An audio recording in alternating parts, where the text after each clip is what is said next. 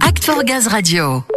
La responsabilité sociale d'entreprise, c'est le sens qui soutient le projet d'entreprise de GRDF, une entreprise ancrée dans ses territoires, proche des Français, soucieuse de l'environnement, solidaire et engagée. Et elle le prouve au niveau national, mais également sur les territoires. Ce sujet de la RSE avait donc évidemment toute sa place lors des forums Sogaz, n'est-ce pas Samuel? Et plutôt deux fois qu'une, Ludo, pour y revenir de manière plus précise et concrète sur ces orientations RSE de la région SO, je suis avec Emmanuel pilote RSE Sud-Ouest. Bonjour Emmanuel. Bonjour Samuel. Alors Emmanuel, comment est porté le sujet de la RSE en région Sud-Ouest? C'est d'abord une volonté affichée par le directoire avec un diagnostic réalisé sur la base des neuf engagements de GRDF qui nous a permis d'identifier quatre d'entre eux pour lesquels euh, nous n'avions pas ou peu d'actions concrètes engagées. Ensuite, l'idée d'un appel à volontaires avec 4 GT constitués et la construction d'un plan d'action très riche avec 50 actions priorisées, budgétisées, certaines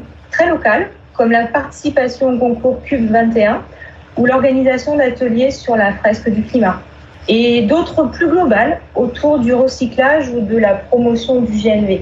Oui, avec tant d'initiatives, on comprend qu'il y ait eu une volonté forte d'inscrire ce sujet de la RSE au Forum Sogaz. Oui, l'objectif, c'était de donner du sens à nos actions et de répondre aux attentes de nos collaborateurs.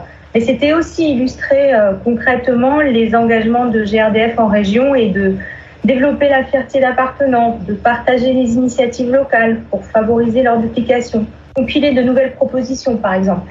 Très bien. Concrètement, Emmanuel, qu'est-ce que vous avez proposé aux, collaborateurs qui étaient présents lors de ces forums? Des stands. Pour euh, comprendre la politique RSE nationale, euh, ainsi que les neuf engagements de GRDF et leur traduction dans des actions concrètes locales, comme l'utilisation des géotextiles de protection pour nos réseaux de branchement de gaz, le recyclage des masques usagés avec l'entreprise Verso, une entreprise d'Angers, ou encore la réduction des déchets et l'élimination des, déchets dangereux avec une expérimentation sur les bombes aérosols initiée à Montpellier. Et sur ces stands, les collaborateurs avaient aussi la possibilité de rencontrer des partenaires locaux?